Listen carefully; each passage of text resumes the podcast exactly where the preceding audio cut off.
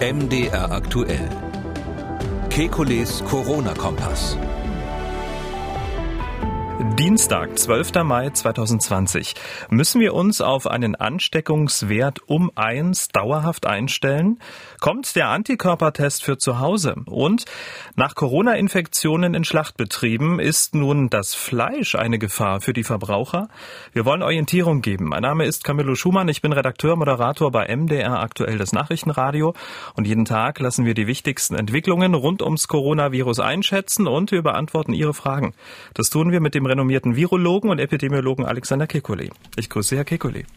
Hallo, Herr Schumann. Ich beginne mal mit einem O-Ton. Äh, das Virus ist immer noch in Deutschland. Das Virus ist nicht weg. Ja, das war Professor Lars Schade, Vizepräsident des Robert-Koch-Instituts, äh, heute beim Pressebriefing anlässlich der gestiegenen Ansteckungsrate. Eine ganze Viertelstunde hat Professor Schade erklärt, wie komplex die Berechnung des R-Wertes ist und warum die Reproduktionszahl seit einigen Tagen ja wieder über eins liegt. Und das RKI hat ja dieses Pressebriefing mal jeden Tag gemacht, jetzt nur noch anlassbezogen. Herr Kekoli, war dieser Anlass, dass R wieder steigt, der richtige? Ja, ganz sicher. Der das RKI hat ja vorher bekannt gegeben, dass ähm, R steigt und ähm, selber eigentlich über lange Zeit R eigentlich immer so zum Temperaturmesser unserer äh, Krankheit äh, der, des, des Patienten Deutschland sozusagen gemacht, ähm, quasi zum Fieberthermometer gemacht. Und ähm, jetzt war das natürlich schon äh, ein Aufreger, als es dann letzte Woche hieß, ausgerechnet zur gleichen Zeit wie die Öffnungen verkündet wurden, ähm, dass R wieder über eins ist. Und das RKI hat ja auch dazu geschrieben, das muss jetzt genau beobachtet werden. Das klang so, als wäre man alarmiert. Und ähm, diese Pressekonferenz war deshalb dringend notwendig, um letztlich auch ähm, einer falschen Interpretation dieser, dieser vorherigen RKI-Auskünfte vorzubeugen. Ähm, wie fanden Sie seine Erklärung? Also äh, ganz ehrlich gesagt, ich ähm, freue mich immer sehr. Der Herr Schade kann diese Sachen sehr gut erklären und ich fand heute, das war eigentlich eine der besten Pressekonferenzen, die das RKI überhaupt bisher gemacht hat, weil er, das hat er wohl festgestellt, ähm, dass die vorherige Kommunikation nicht so gut war, ähm, jetzt wirklich der Meinung war, er muss es mal im Detail erklären. Und so wie er das erklärt hat, fand ich das, also ich konnte alles nachvollziehen. Müssten Sie vielleicht sagen, ob es für den Laien auch geeignet war? Ja, weil es ja auch ein Pressebriefing ist. Also ich als Journalist habe es verstanden und ich fand besonders diese Aussage als Erklärung, wenn ich Sie kurz hier unterbrechen darf, äh, besonders interessant. Über die können wir jetzt mal sprechen, was Herr Schade da gesagt hat als Erklärung. Der Abfall der Fallzahlen wird zunehmend flacher und wir nähern uns einem Plateau der täglichen Fallzahlen an. Das bedeutet, dass die Reproduktionszahl auch künftig um eins herum schwanken kann und wir müssen ihren Verlauf weiter beobachten. Also auf der einen Seite haben wir die Lockerungsmaßnahmen und auf der anderen Seite die Verbreitung des Virus und dass wir den Wert jetzt äh, um den Wert äh, um eins gedrückt haben. Mit dem normalen Alltag, den wir ja führen wollen, werden wir das Virus vermutlich nie komplett ausmerzen, sondern müssen dauerhaft jetzt mit so einem R-Wert kleiner, größer eins leben? Ähm, ja, da ist, das ist eigentlich, ähm, diese Aussage war ganz wichtig, die, die Sie da rausgeklippt haben, und zwar aus zwei Gründen. Das eine ist ähm, sozusagen die schlechte Nachricht, dass die Abnahme der Fallzahl ähm, abgenommen hat, sozusagen aufhört. Oder andersrum gesagt, die Fallzahlen werden nicht mehr geringer. Ähm, das ist natürlich schade, weil wir sind ja noch zwischen 900 und 1000 Fälle am Tag. Ähm, und äh, dass das nicht weiter runtergeht, dass da nicht mehr drinnen ist, wenn ich mal so sagen darf, ist meines Erachtens eine schlechte Nachricht, wenn es dabei bleiben sollte. Das ist natürlich eine Momentaufnahme. Ähm, ähm, aus folgendem Grund, ich äh, meine, wenn wir wirklich viel, um die 1000 ähm, neue Fälle pro Tag in Deutschland haben, sofern diese Fälle ähm, nicht sowieso in Clustern zusammengefasst sind, da können wir vielleicht gleich nochmal drüber sprechen, aber ähm, wenn wir 1000 Fälle am Tag haben, dann wären meines Erachtens die 400 Gesundheitsämter damit überfordert. Das wären so statistisch zweieinhalb Fälle pro Gesundheitsamt jeden Tag. Und wenn ich mir vorstelle, die müssen dann die Kontakte nachverfolgen, pro Kontakt vielleicht sage ich mal, zwischen 10 und 50. Äh, Herr Wieler hat auch mal gespro davon gesprochen, im Einzelfall bis zu 100 ähm, weitere ähm, Kontakte, die jeder hatte. Ähm, das wäre selbst mit einer guten Personalausstattung meines Erachtens kaum möglich. Das heißt, wir müssen aus meiner Sicht, äh, da bleibe ich bei der uralten Größenordnung, auf etwa 200 Fälle, 200 maximal 500 pro Tag kommen, damit wir das in Deutschland konsequent nachverfolgen können. Und darauf kommt es ganz klar an. Also das ist ist die schlechte Nachricht, dass es immer noch so hoch ist und da so eine Art Plateau erreicht hat. Und das Zweite, was er damit erklärt hat, ist, egal auf welchem Plateau die tägliche Fallzahl bleibt, wenn sie auf einer Höhe bleibt, dann ist R immer ungefähr eins. Warum? Ähm, stellen Sie sich vor, 100 Menschen sind da, die stecken 100 andere an, die stecken 100 andere an, die stecken 100 andere an. Dann ist es ja so, dass man jeden Tag eine gleiche, gleiche Fallzahl hat. Also jeden, die, die Zahl der Neuerkrankungen wäre in dem Beispiel, was ich gerade genannt habe, nicht 100, sondern 25. Ähm, und, ähm, aber trotzdem wäre sie konstant. Das heißt also, wir hätten konstant quasi eine bestimmte Fallzahl jeden Tag und das würde entsprechen dem R gleich eins. Und ähm, das heißt also, egal wie viele Fälle wir haben, ob es viele oder wenige sind, wenn die Fallzahl konstant ist, ist R immer ungefähr eins. Wie kommt man da auf 25? Zwischen dem Auftreten des Falls und der Infektion des nächsten vergehen ja in der Größenordnung von vier Tage. Vier bis fünf, aber ich habe jetzt mal mit vier Tagen gerechnet. Das heißt, jeder von den 100 Leuten ähm, steckt alle vier Tage einen an ähm, innerhalb von vier Tagen einen an, weil das quasi der Zeitraum ist, in dem durchschnittlich ein Infizierter sozusagen sein Soll erfüllt mit der Zahl der Fälle, die er anstellt, steckt. Und das heißt aber eben, dann sehen Sie pro Tag nur ein Viertel davon, das wären dann 25. Das heißt also, wenn Sie 100 Menschen haben, äh, die jeweils einen weiteren anstecken, dann haben Sie 25 Neuerkrankungen pro Tag. Hm. Und das ist ja auch ähm, ein Grund, warum der R-Wert, ähm, der berechnet wird, der auch so viele statistische Ungenauigkeiten hat, äh, in die äh, auch, auch ein Wert ist, der in die Vergangenheit blickt und noch viele andere Parameter und es ja auch sehr ja nicht nicht richtig greifbar macht für die für die aktuelle Situation, oder? Ja, die versuchen ja eben dieses Nowcasting. Das ist eigentlich eine ganz gute Methode. Man muss halt dazu sagen, dass die, und das hat Herr Schade heute zum ersten Mal ähm, wirklich sehr, sehr gut erklärt, finde ich, und überhaupt zum ersten Mal erklärt. Wir hatten das im Podcast ja schon vor ein paar Tagen, dass wir darauf hingewiesen haben, ähm, dass ähm, je kleiner die Zahl der Fälle insgesamt ist, desto ungenauer wird diese Berechnung, wird dieses R, weil sie ähm, bei einer kleinen, ähm, kleinen absoluten Zahl natürlich äh, größere Fehler drinnen haben, wenn zum Beispiel mal ein Ausbruch ist. Aktuell haben wir diese Situation mit den Ausbrüchen in den Schlachthöfen zum Beispiel. Und da kann ein einziger Ausbruch irgendwo in Deutschland dann, wenn man insgesamt so wenig Fälle hat, die Gesamtstatistik Statistik schon deutlich verändern. Das hat Herr Schade heute ähm, gut erklärt und ich hätte man vielleicht früher mal machen müssen, weil, weil die Menschen doch und auch die Journalisten, die da waren, ja doch alle ein bisschen aufgeregt waren deswegen. Also die, die bei den kleinen Zahlen ist der Fehler Fehler einfach größer, dadurch, dass jeder Ausbruch einen enormen Aus, eine enorme Auswirkungen hat und dass sich Fehler stärker auswirken. Und das andere, was er gut erklärt hat, auch nochmal, ist eben, ähm, ähm, dass die Nachmeldungen ein Riesenproblem sind. Und das ist ja nun äh, ein Problem, was in Deutschland erkannt, aber leider immer noch nicht gelöst ist. Das Robert-Koch-Institut kriegt eben ganz viele Meldungen erst zeitlich versetzt. Äh, und zwar bis zu 14 Tage ist da keine Seltenheit, kann auch mal drei Wochen später sein.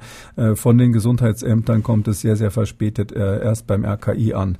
Da kann das RKI nichts dafür. Am Anfang erinnere ich mich gut, war der Präsident so optimistisch zu sagen, bis nächste Woche werden wir genauso gut sein wie Johns Hopkins University und äh, da werden Sie dann die gleichen Zahlen bei uns wie bei denen sehen. Das ist bis heute nicht erreicht worden. Und jetzt haben wir natürlich dadurch das Problem, dass die diese Nachmeldungen, wie die das nennen, die müssen sie schätzen. Das heißt, die äh, kalkulieren dann einfach, wie viele Meldungen werden denn ungefähr für den heutigen Tag erst in der Zukunft wahrscheinlich nachkommen und auf der Basis machen die ihr sogenanntes Nowcasting, also mhm. sozusagen statt auf Forecasting, Nowcasting. Und da hat er ja gesagt in der Pressekonferenz, dass in der letzten Zeit diese Schwankungen für die Nachmeldungen besonders stark waren. Das heißt also, man konnte diese Nachmeldungen besonders schlecht schätzen und das ist ein weiterer Hinweis darauf, ähm, dass ähm, hier dieses R zurzeit besonders stark fehlerbehaftet ist und das liegt liegt einfach daran, dass wir in Deutschland ein immer noch relativ antiquiertes System haben, wie diese Meldungen stattfinden. Mhm, man prognostiziert ähm, also Fälle, die möglicherweise stattfinden, aber am Ende gar nicht stattfinden müssen. Zwangsläufig. Ja, genau. Also der, der weiß einfach, der, der, der sagt zum Beispiel, und es geht auch noch nach Wochentag, das kann man kaum glauben, aber es ist so, je nach Wochentag ist die Aktivität in den Gesundheitsämtern unterschiedlich, nicht nur am Wochenende, da ist es ja klar. Ähm, und ähm, da ist es so, dass, dass man eben sagt, okay, wie viele Tage dauert es denn äh, zum Beispiel an einem Mittwoch äh, durchschnittlich über die letzten Zeit der Pandemie jetzt gerechnet? Wie viele Tage dauert es denn im Durchschnitt, bis so ein Fall nachgemeldet wird? Und wie viele Fälle werden dann, wie viel Prozent werden sozusagen erst nachgemeldet? Und über diesen Anteil äh, setzen die quasi dann eine Schätzung, wie viele Fälle würden wir heute haben, wenn alle sofort gemeldet hätten. Und äh, da, diese, diese, diese Zahl, die schwankt eben in letzter Zeit besonders. Vielleicht sind die Gesundheitsämter überlastet, vielleicht hängt es auch mit der kleinen Fallzahl zusammen.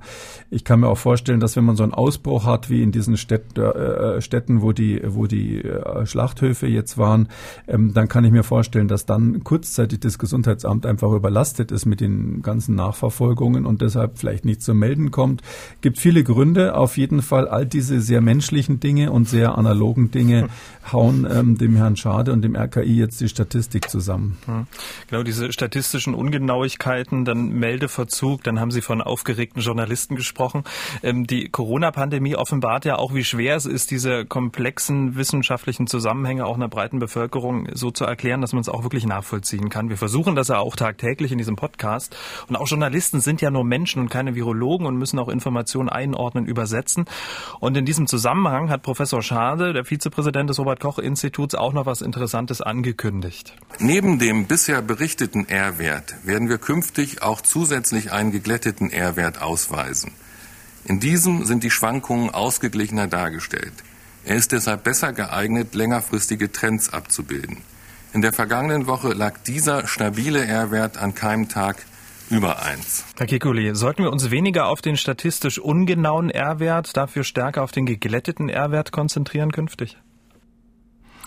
Ähm, ich glaube, äh, erstens finde ich es gut, dass das RKI hier nachbessert.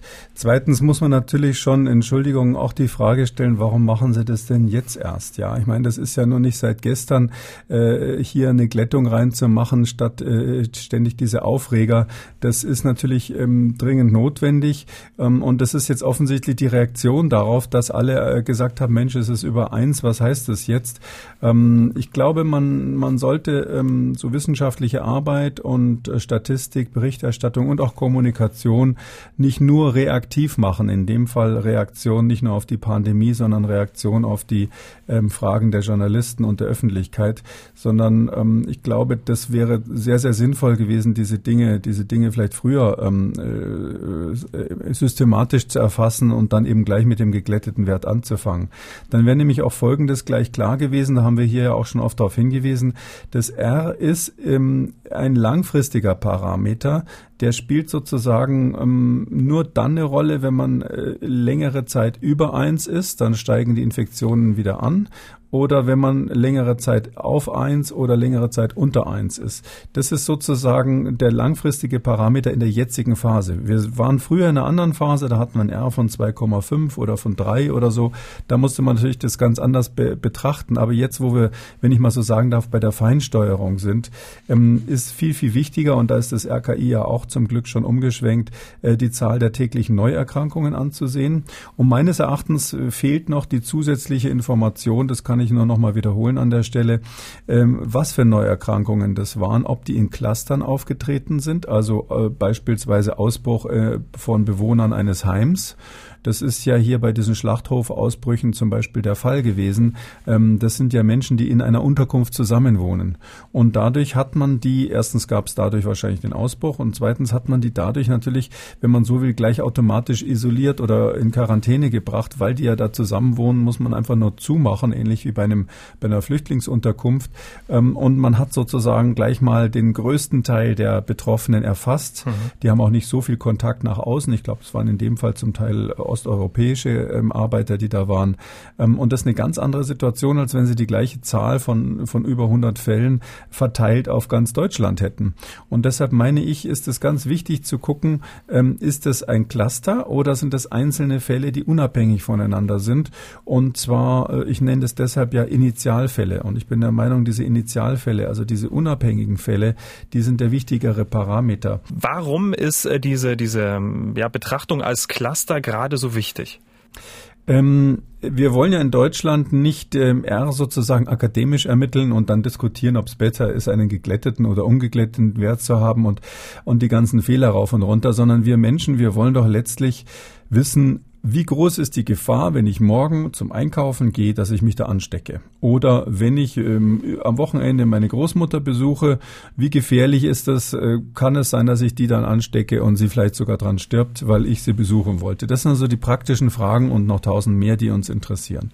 Und ähm, deshalb ist es wichtig zu wissen, wie groß ist der Infektionsdruck überhaupt. Also Infektionsdruck, das darunter meinen so Epidemiologen, wie, wie groß ist die Zahl der Infizierten, die in meinem Umfeld sind, die mich möglicherweise anstecken können. Und das ist doch die Zahl, die uns letztlich interessiert oder die Angabe, die uns interessiert.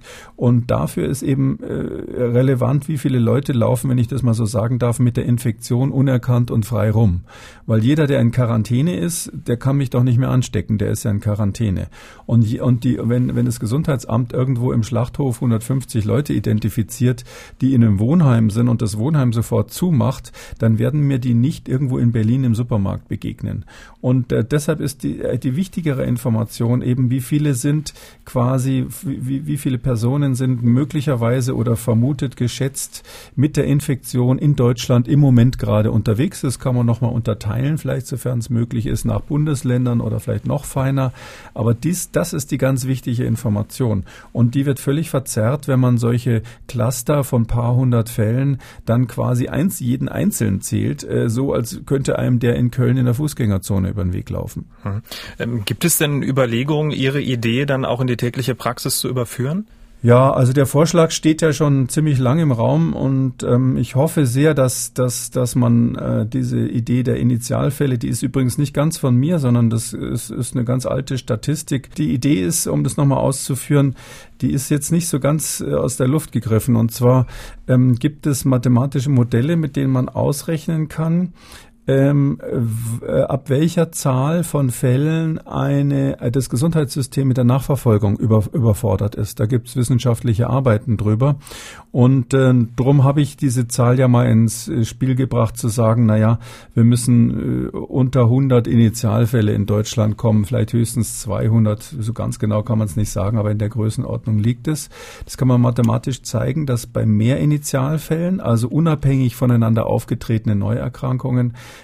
dass äh, bei, bei mehr auf jeden Fall das Gesundheitssystem überlastet wäre. Das können Sie dann, das geht so dermaßen exponentiell hoch, die Zahl der Personen, die Sie dann nachverfolgen müssten, ähm, dass das sozusagen gar nicht darauf ankommt, ob wir von 100 oder von 200 am Anfang sprechen, weil die Explosion der Nachverfolgungsfälle so groß wäre.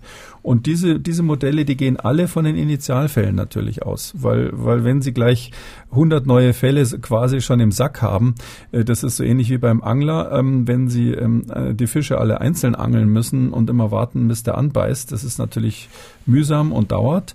Äh, wenn sie Netz aber eine Reuse, mhm. eine Reuse haben, wo ihnen gleich 100 reingegangen sind, da würde ein Fischer übrigens auch sagen, die Fischer machen das intuitiv richtig, die würden sagen, ein Fang. Mhm. Also das, was in der Reuse ist, ist ein Fang. Und das, was sie am, am Haken hängen haben, wenn sie sie einzeln rausfischen, das ist auch ein Fang. Und jetzt muss man sozusagen im Gesundheitsamt nach Fängen gehen und nicht nach Zahl der Fische, die man äh, im Netz oder an, am Haken hat. Tja, dann wird die Bundesregierung künftig nach den Virologen dann auf die äh, Meeresfischer achten oder auf die Binnen Binnenfischer. Ja, gibt viele Beispiele für sowas, ja. Okay, aber das wäre ja zumindest ja eine praktikable äh, Lösung. So alt äh, ist das auch gar nicht. Was glauben Sie, warum das ähm, aktuell nicht gemacht wird? Das kann ich Ihnen nicht nachvollziehen. Das ist ähm, bei vielen dieser Fragen bin ich ja oft gefragt worden. Warum, warum hat man die von mir geforderten Absagen der Großveranstaltungen nicht vorher gemacht? Ja, man kann ausrechnen, wie viele Tote das quasi gibt, wenn man es eine Woche zu spät macht, zwei Wochen zu spät und so weiter. Warum hat man die Kindertagesstätten nicht früher ge äh, geschlossen? Warum hat man keine Einreisekontrollen gemacht? Warum hat man nicht äh, von Anfang an äh, oder sehr frühzeitig jeden mit äh, Grippesymptomen getestet? Ähm, das ist letztlich ein strukturelles Problem. Wir haben halt so, so, so ein, zwei Berater, die das Robert-Koch-Institut beraten. Und das Robert-Koch-Institut äh, hat so eine Art Exklusivposition als obere Bundesbehörde des Gesundheitsministeriums. Und ähm, dadurch ist das ein sehr, sehr ähm, hand, handselektierter Kreis von Personen, denen man da zuhört. Ich bin deshalb äh, ganz froh, dass äh, im Rahmen des Föderalismus ja inzwischen die Länderchefs auch erkannt haben, dass die Informationen, die da aus Berlin kommen, nicht immer so eins zu eins das sind, was sie brauchen und was sie lokal nutzen können und dass äh, die jetzt zum Teil, das wurde so als Revolution gegen die Bundesregierung beschrieben, aber ich sehe das jetzt gar nicht so, so, so revolutionär, sondern so ganz pragmatisch. Die sagen halt, äh, wir brauchen andere Informationen, als die wir da kriegen. Auch diese, Ab, diese Abkehr von diesem, dieser Verehrung des R als, als, als Parameter, das hat ja auch damit zu tun, dass die Länder jetzt mitreden. Vielleicht hört jemand diesen Podcast oder ich habe es ja auch schon ein paar Mal aufgeschrieben, vielleicht liest es mal jemand und Vielleicht setzt sich ja dann doch durch, dass diese Initialfälle, ähm, äh, sage ich mal, als Parameter für die Gefährdung der Bevölkerung eigentlich äh, wertvoll sein können. Das andere muss man trotzdem erheben, aber die Frage ist halt, äh, was produziert die Aufreger? Und äh, so wie das RKI das jetzt macht, immer erstmal einen Aufreger generieren mit ein R ist gleich 1,1 oder was und dann wieder eine Pressekonferenz, um es wieder einzufangen. Ja, das ist, halte ich für nicht so ökonomisch. Bei den Fällen ist man auch äh, bei, schnell bei den Tests. 330.000 Tests pro Woche werden in Deutschland durchgeführt. Das sind auch aktuelle Zahlen des Robert-Koch-Instituts von heute. 330.000. Wir könnten doch theoretisch viel, viel mehr machen, oder? Ja, wir könnten viel, viel mehr machen. Also wir könnten mit den Kapazitäten, die wir haben, schätze ich mal, ohne jetzt eine Maschine dazu zu kaufen, könnten wir sage ich mal, locker 200.000 Tests am Tag machen, wenn man das richtig organisiert. Ähm, ich glaube, das ist, ähm, jetzt haben wir gerade gesprochen über Versäumnisse der Vergangenheit, die ja zum großen Teil erledigt sind. Ich habe jetzt persönlich noch keinen Haken gemacht hinter den Schutz der Risikogruppen. Das wird, ist ja nach wie vor umstritten. Aber für mich ist im Moment das wichtigste Thema überhaupt, wie wir die Tests hochfahren. Dass wir sozusagen nur so wenige Tests machen, liegt ja nicht daran, dass wir keine Kapazität hätten. Die ist äh, höchstens zur Hälfte ausgelastet im Moment, sondern das liegt daran, dass das Robert-Koch-Institut nach wie vor, Entschuldigung, wenn ich schon wieder da ähm, kritisch klinge, das Robert-Koch-Institut äh, ist ja nach wie vor der Meinung, dass man nur Menschen testen soll, die Symptome haben. Es gibt eine kleine Ausnahme, das ist bei der Kontaktnachverfolgung. Äh, da wird jetzt, äh, hat Herr Schade heute auch nochmal betont, seit kurzem ähm, äh, sozusagen auch empfohlen, dass man möglicherweise ähm, jemanden testen darf, der Kontakt mit einem Infizierten hatte, aber selbst keine Symptome oder noch keine Symptome hat. Aber abgesehen von dieser, sage ich mal, vom Gesundheitsamt angeordneten Spezialsituation wird nur getestet, wenn jemand krank ist, um es mal so pauschal zu sagen. Und zwar ist das die Empfehlung des RKI. Die wird ja äh, de facto gar nicht eingehalten. Die Krankenhäuser machen es schon anders. Die Bundesliga macht es auch anders, wie jeder weiß. Und ich bin halt wirklich der Meinung, ähm, das wichtigste Instrument, was wir überhaupt haben, um diesen unsichtbaren Feind für die Menschen sichtbar zu machen, mit allen psychologischen Konsequenzen, damit wir, da, dass wir damit umgehen können als Gefahr und dass wir sie auch in, durch individuelle äh, Vermeidungsstrategien beherrschen können, ist der Test. Der Test, und zwar am besten in der Hand von jedermann, jederzeit und überall, der Test macht das Unsichtbare hier sichtbar. Das ist wie ein Geigerzähler, wenn Sie eine radioaktive Verseuchung haben. Da, ich erinnere mich noch äh, an, an den Unfall von Tschernobyl, lange ist es her alle Menschen, die einen Geigerzähler hatten, hatten einen riesen Vorteil, weil die wussten einfach, wo die Strahlung ist. Und wer keinen hatte, war äh, paralysiert vor Angst. Ähm, und ähm, so meine ich, der Geigerzähler für die, für die äh, viro virologische Situation ist einfach der Test und der muss für alle verfügbar sein. Und das ist das nächste ganz, ganz wichtige Thema, was ich habe. Hm. Aber wer sucht, der findet. Das ähm, sagen Sie ja auch mantraartig. Aber wollen wir, will die Bevölkerung das wirklich so detailliert wissen? Wir sind doch froh, dass wir Ende der Woche in einigen Bundesländern wieder im Biergarten sitzen können. Jetzt Jetzt ist die Frage, wen Sie meinen. Ja, also ich glaube, Sie ja, da haben Sie, haben Sie, also ich will natürlich alles wissen, das ist ja klar. Wissenschaftler, die, die haben es ja schon im Namen so ein bisschen. Nee, also es ist so, ähm, ja, ich kann mir schon vorstellen, dass der eine oder andere Kneipenbesitzer jetzt nicht so glücklich ist, wenn alle getestet werden und, und ganz, ganz äh, große Angst hat wahrscheinlich die Bundesliga, nicht? Wenn Sie sich jetzt vorstellen, was da in Dresden passiert ist, jetzt zittern die anderen, oh weia, was wird bei uns dabei rauskommen?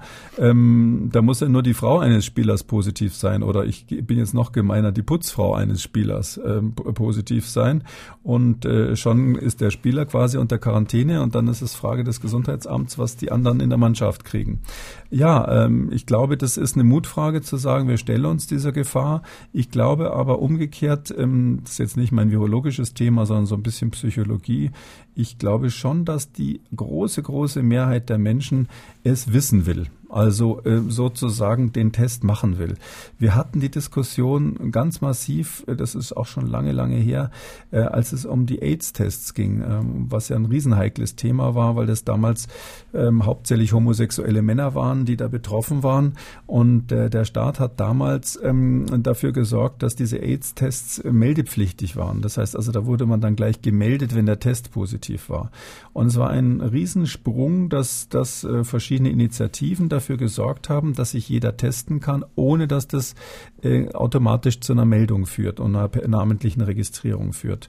Oh, und äh, von dem Moment an wollte es wirklich jeder wissen, auch aus diesen Risikogruppen. Da ist die Testzahl enorm hochgegangen mit sehr positiven Ergebnissen. Ähm, und ich glaube, hier ist es auch so, wenn wir alle so einen Schnelltest hätten, den wir uns möglichst billig in der Apotheke holen können auch wenn wir wissen, okay, wenn ich den selber mache und wenn es ein Home-Test ist, dann ist er nicht ganz sicher. Aber ähm, so, so selbst wenn er nur 95 Prozent Sicherheit hat, in der Größenordnung liegen die dann, ähm, meine ich, ist das ein, ein, ein riesen Quantensprung nach vorne äh, für die ganzen Menschen. Es ist äh, so, sowohl für die Einzelnen als auch für die Population insgesamt äh, das Beste, was man machen kann, dass sich jeder möglichst oft und, und flexibel selbst testen kann. Ja, bisher ist es ja so, man geht zum, zum Hausarzt zum Beispiel, lässt sich da ähm, testen, Blut abnehmen.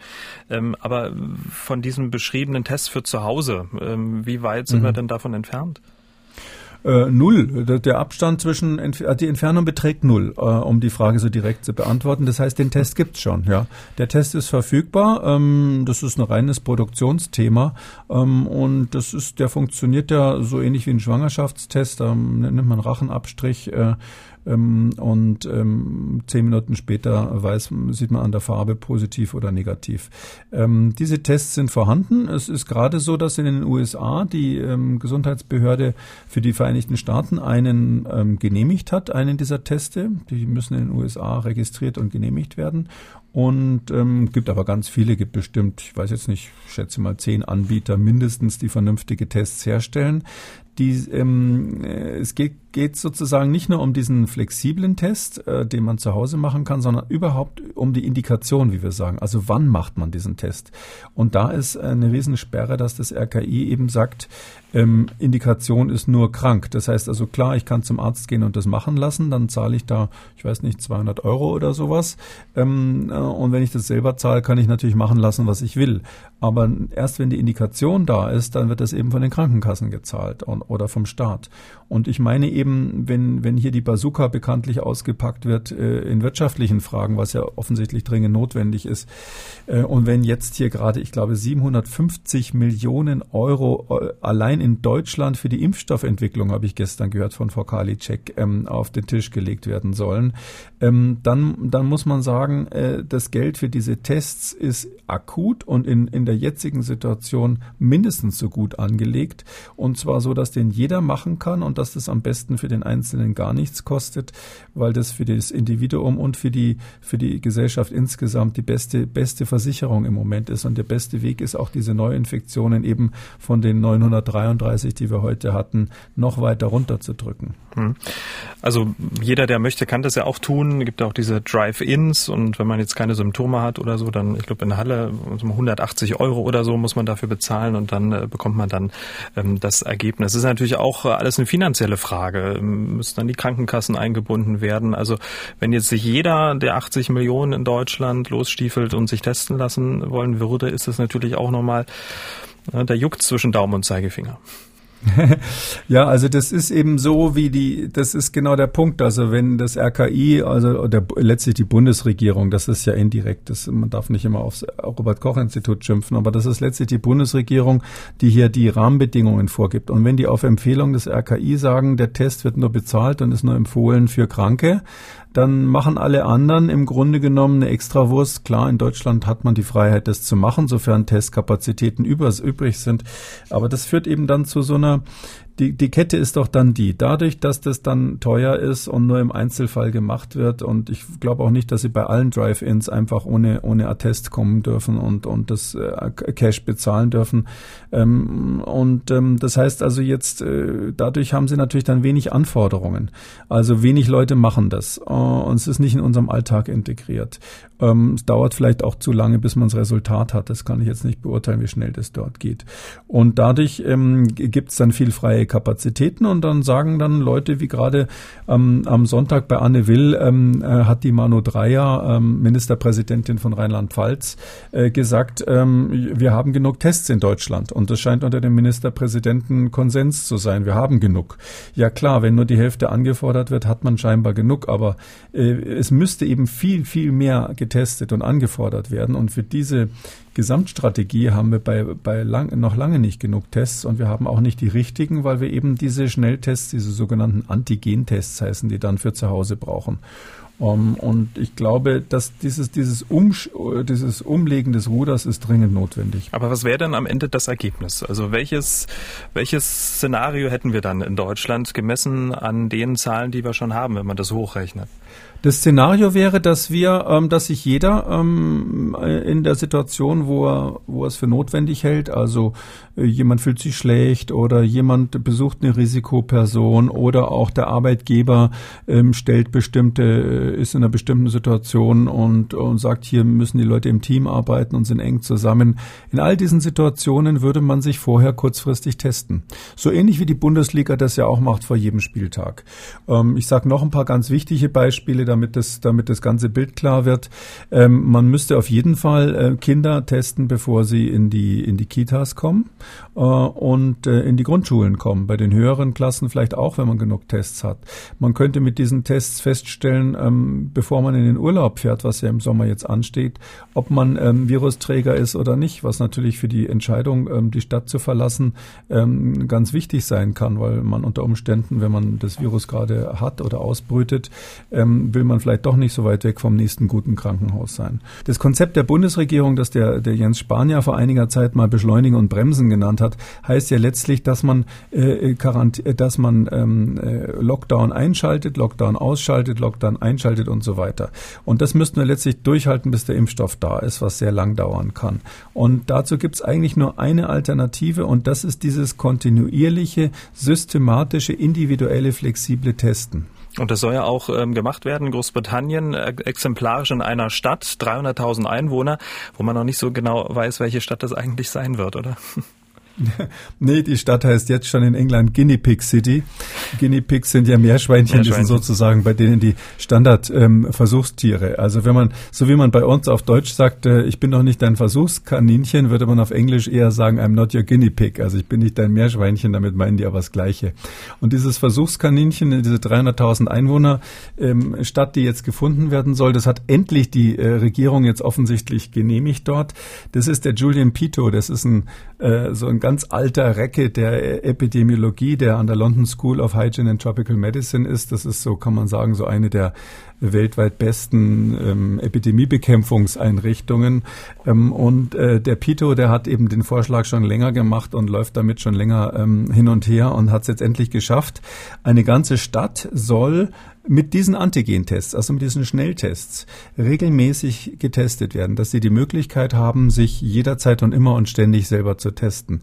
Und äh, er sagt eben auch, dass es äh, die einzige Möglichkeit, ähm, ähm, diesen, dieses ständige On-Off des Lockdowns zu vermeiden und in so eine Art kontinuierlichen Modus überzugehen, ähm, wo man, wo man eben durch individuelle angepasste, individuell angepasste Schutzmaßnahmen ähm, die Ausbreitung langfristig in den Griff bekommt. Das heißt im Klartext, wenn ich einen, so einen negativen Test habe und ähm, kann ich eben eher es mal riskieren, eine Risikoperson zum Beispiel zu besuchen. Ähm, klar ist das nicht 100 Prozent. Im Einzelfall kann es immer vorkommen, dass der Test einem dann falsche Sicherheit gibt. Und das ist der Grund, warum in Deutschland die Behörden bei sowas vorsichtig sind. Ja, also wenn Sie die jetzt fragen würden, die würden sagen, uh, was ist da mit den falsch Negativen? Aber hier geht es ja nicht um Versicherungsschäden im Einzelfall, wenn es mal nicht geklappt hat, sondern hier geht es darum, dass es bei 95 Prozent richtig ist. Und eine 95 Prozent Trefferquote reicht Ihnen natürlich auf der Populationsebene, über die wir hier reden, vollkommen aus, um sich vor der Krankheit zu schützen. Die fünf Prozent, die dann falsch sind, sind meines Erachtens auch kein Problem, weil wir eine Erkrankung haben, die wiederum in den aller, allermeisten Fällen, also 99 Prozent der Fälle, äh, nicht tödlich verläuft. Und ähm, daher glaube ich, ist bei so einer Erkrankung, es geht ja nicht um Ebola, eine gewisse Fehler, ähm, Fehlertoleranz durchaus akzeptabel an der Stelle. Mhm. Und deshalb finde ich, wir müssten das dringend in Deutschland machen. Wir müssten, ähm, die Bundesregierung müsste dafür sorgen, wie ich es im, im März schon in der Zeit mal geschrieben habe, dass diese Schnelltests äh, flächendeckend äh, an den Mann kommen. Und zwar richtig durch äh, Bereitstellung der Chemikalien. Das ist überhaupt kein Problem, die Chemikalien zu besorgen, die Tests entweder selber zu produzieren oder einen Auftragnehmer zu haben und es dann über die Apotheken äh, zu verteilen. Fertig. Mhm, ein Aspekt möchte ich äh, zu diesem Thema ähm, abschließend noch mit ähm, einbringen, äh, nämlich der ähm, Aspekt Eigenverantwortung. Wenn man jetzt wirklich nur die testet, die auch Symptome haben, dann unter Kontrolle des Gesundheitsamtes sind, die sind also nachvollziehbar, wer das eigentlich ist. Wenn man jetzt alle testet, jeder wie er möchte, muss man ja auch dann an die Eigenverantwortung der Bevölkerung appellieren, lernen auch dann damit ja verantwortungsvoll umzugehen und dann eben niemanden anzustecken und äh, dann eben ja seinen Alltag dann tatsächlich nach dem Ergebnis dann auch ähm, umzustellen. Trauen Sie den Menschen das zu? Ja, ähm, das sehe ich nach wie vor so. Ich glaube, dass wir brauchen eine demokratische Antwort auf dieses Problem, auf diese Pandemie. Wir können das nicht so machen, wie die Chinesen das gemacht haben. Und bei uns würde es auch nicht funktionieren wie in Südkorea, wo dann gleich die Polizei kommt und wo die Bilder von irgendwelchen Verkehrskameras ausgewertet werden, um möglicherweise identifizierte dingfest zu machen und zum Teil dann auf der Straße zu verhaften und so weiter. Wir haben keine andere Möglichkeit. Und ich finde, das ist auch, das ist möglich. Und jetzt, wir bauen ja jetzt auch schon drauf. Sehen Sie, wenn, wenn, wenn Sie jetzt morgen Halsschmerzen Kopfschmerzen haben und, und Fieber und fühlen sich schlecht. Und dann könnten Sie natürlich denken, oh, könnte Corona sein. Sage ich mal lieber niemanden was, äh, setze ich meine Maske weiter auf, gehe schweigend zur Arbeit und hoffe, dass ich niemanden anstecke, weil ich keine Lust auf Quarantäne oder Isolierung mhm. habe. Ähm, machen Sie aber nicht. Gehen Sie zum Gesundheitsamt oder zum Arzt, lassen sich testen und dann wird halt die Quarantäne angeordnet. Ähm, das ist ja jetzt schon so, dass das Individuum selber letztlich die Entscheidung trifft, gehe ich zum Arzt, ja, nein. Und die allermeisten sind ganz leicht erkrankt. Und ähm, ist die Frage, wie viel dann zum Arzt gehen, aber ich würde sagen schon viele. Ähm, und ähm, zweitens ist es so, dass äh, dann auch die Quarantäneanordnung, das funktioniert ja nicht so, dass dann die Polizei kommt und sie sozusagen einsperrt. Am Anfang war es übrigens noch so, da wurden die Leute ja in Kasernen eingesperrt und so. Ähm, aber ähm, nein, das geht inzwischen in Home, ein Heimquarantäne. Und die Heimquarantäne heißt, äh, Sie kriegen eine Anordnung zugestellt per Post unter Umständen. Da steht drinnen, bitte gehen Sie zwei Wochen nicht aus dem Haus. Ob Sie das machen hm. oder nicht. Ja. ja. Stimmt. Sie haben recht. Trotzdem ähm, ist es natürlich, äh, lässt man die Zügel dann extrem locker. Ne? Ja, wir werden immer Einzelne haben, die da nicht mitmachen. Und äh, wir können ja auch über eine unschöne Zahl heute reden in der Pressekonferenz des RKI. Äh, Herr Schade hat auch gesagt, dass die, der Anteil der Verstorbenen bei 4,4 Prozent ja. liegt. Ganz wichtig, das hat er nicht nochmal dazu gesagt, aber das haben hoffentlich inzwischen alle verstanden. Äh, wenn man diesen Quotient bildet, Anteil der Verstorbenen an den Erkrankten, das heißt natürlich nicht, dass das die individuelle Sterblichkeit ist. Aber trotzdem, diese Zahl ist verdammt hoch und steigt weiter. Wir wissen, dass an der Erkrankung selber, wenn Sie jetzt morgen die Krankheit haben, der durch, durch, deutsche Durchschnitt ähm, für, für eine tödliche Erkrankung auf jeden Fall unter 1% liegt, eher bei 0,5. Da rechne ich jetzt die nicht mit, die asymptomatisch sind. Also von, von den Fällen ist es zwischen 0,5 und 1. Ähm, wenn wir das aber wissen, dass das eigentlich nur so sein kann, weil das Virus halt so ist und die Menschen so sind als Opfer des Virus, wie kann es dann sein, dass wir 4,4 Prozent Verstorbene haben in der Statistik? Und das kann nur sein, dass wir hier tatsächlich auch, äh, dass der Nenner zu, groß, zu klein geschätzt wird. Das heißt also äh, mit anderen Worten, dass die Zahl der Infizierten doch höher ist, als das RKI das mitbekommt. Da wissen wir nicht, woran es liegt, aber eine Erklärung wäre, dass vielleicht tatsächlich, wie Sie sagen, ähm, nicht mehr alle zum Arzt gehen, die sich krank fühlen. Das wäre eine mögliche Erklärung, dass das im, wir wissen ja auch, dass es da Proteste auf den Straßen gibt, dass es viele Leute gibt, die sagen, diese ganzen Maßnahmen sind Unsinn und ähm, nicht nur bei Fußballern, äh, wie ich es vorhin gesagt habe, ist natürlich die Versuchung schon da zu sagen, Mensch, ich habe da kein Risiko, will ich mich jetzt da zwei Wochen in Quarantäne begeben, kann ich nicht mehr arbeiten und, und, und. Also warum wir diese 4,4 Prozent Sterblichkeit, also nicht Sterblichkeit, aber Anteil der Toten sozusagen haben an den Infizierten, warum die Zahl so hoch ist, achtmal so hoch wie zu erwarten, das, äh, das äh, stinkt ein bisschen, wenn ich das mal so sagen darf. Da ist irgendwie die Dunkelziffer der nicht erkannten Fälle möglicherweise gestiegen. Und ähm, weil das alles noch so ein bisschen im Unklaren ist, werden wir uns in den äh, folgenden ähm, Ausgaben mal mit, näher mit beschäftigen, wenn es da ein bisschen Klarheit gibt. Herr Kikoli, wir wollen noch zu den Hörerfragen kommen, die müssen wir unbedingt noch schaffen. Ähm, wir hatten ja in Ausgabe 47 über die Mitarbeiter von Schlachtbetrieben gesprochen, die sich ja zu Hunderten mit dem Coronavirus infiziert äh, haben. Diese Infektionen bringen ja die teilweise sehr unwürdigen Bedingungen ans Tageslicht, unter denen die größtenteils aus ähm, Osteuropa stammende Mitarbeiter hier leben müssen. Nun gibt es auch eine andere Seite Seite, eine Verbraucherseite.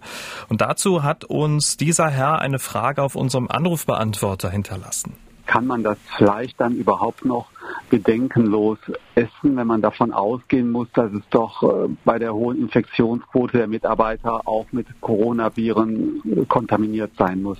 Eine nachvollziehbare Frage. Was sagen Sie? Ich glaube ja. Also ich habe da überhaupt keine Bedenken, was die Sicherheit betrifft, und zwar aus folgenden Gründen.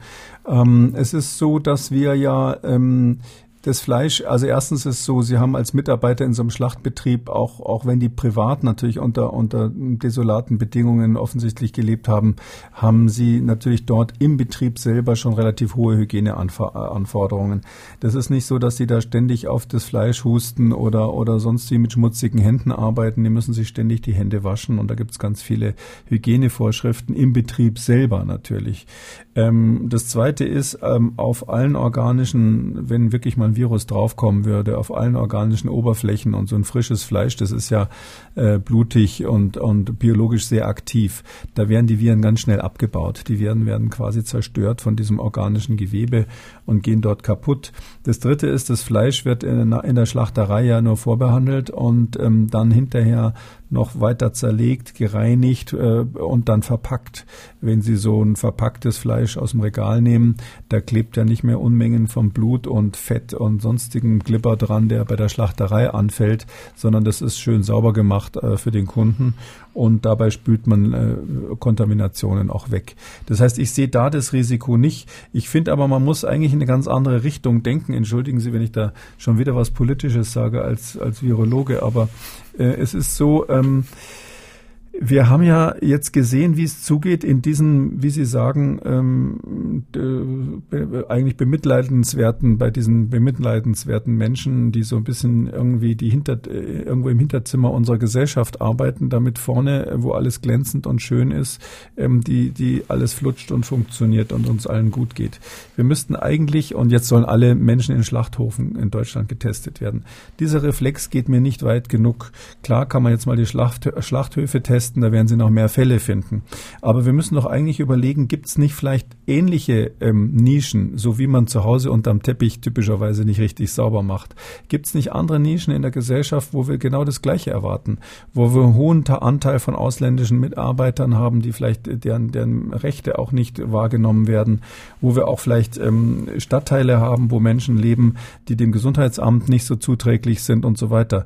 Das heißt also, ich glaube, wir müssen schon gucken, ob wir nicht woanders auch ähnliche Situationen haben, wo die Kombination ist, schlechte Überwachung des Gesundheitszustands, ähm, niedriges Einkommen, schlechter sozialer Status und große räumliche Enge. Ich glaube, diese Kombination äh, ist, ist, ist giftig. Und um Ihnen ganz provokativ eins rüberzuschmeißen, ich bin ziemlich sicher, dass es in Deutschland nach wie vor äh, verdeckte Prostitu Prostitution gibt. Und das sind auch Arbeiter aus oder Arbeiterinnen aus Osteuropa, die in, in so eine Art Heimunterkünften zusammengepfercht werden und ähm, die hier ihre Dienstleistungen anbringen. Ähm, ich habe auch gehört, zumindest in der Zeitung gelesen, dass also die Anordnung, dass das verboten sein soll, wohl nicht immer und überall beachtet wurde.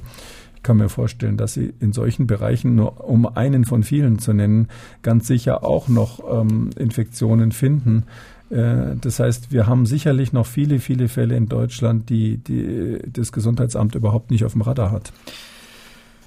So, Herr Kikuli, was mache ich denn jetzt? Wir sind am Ende der heutigen Sendung und Sie wissen ja, was wir traditionell jetzt machen. Wir wollen ja immer versuchen, die Menschen so ein bisschen positiv aus diesem Podcast zu entlassen. Und nach dem, was Sie jetzt gerade gesagt haben, ist natürlich der Bruch besonders groß. Ähm, aber es wäre besonders schön an dieser Stelle jetzt trotzdem äh, sozusagen die Menschen mit einem guten Gefühl zu entlassen.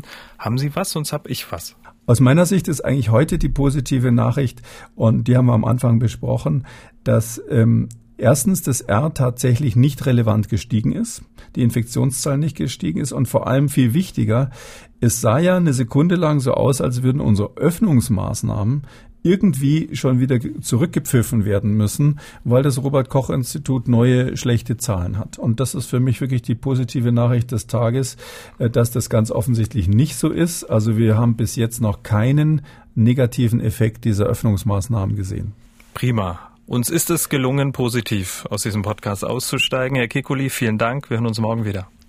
Sehr gerne, ich freue mich. Bis morgen, Herr Schumann. Sie haben auch eine Frage an Professor Kekulé. Dann schreiben Sie uns mdr aktuell-podcast.mdr.de. Rufen Sie uns an 0800 322 00 oder Ihre Frage bei Twitter unter dem Hashtag Frag Kekulé.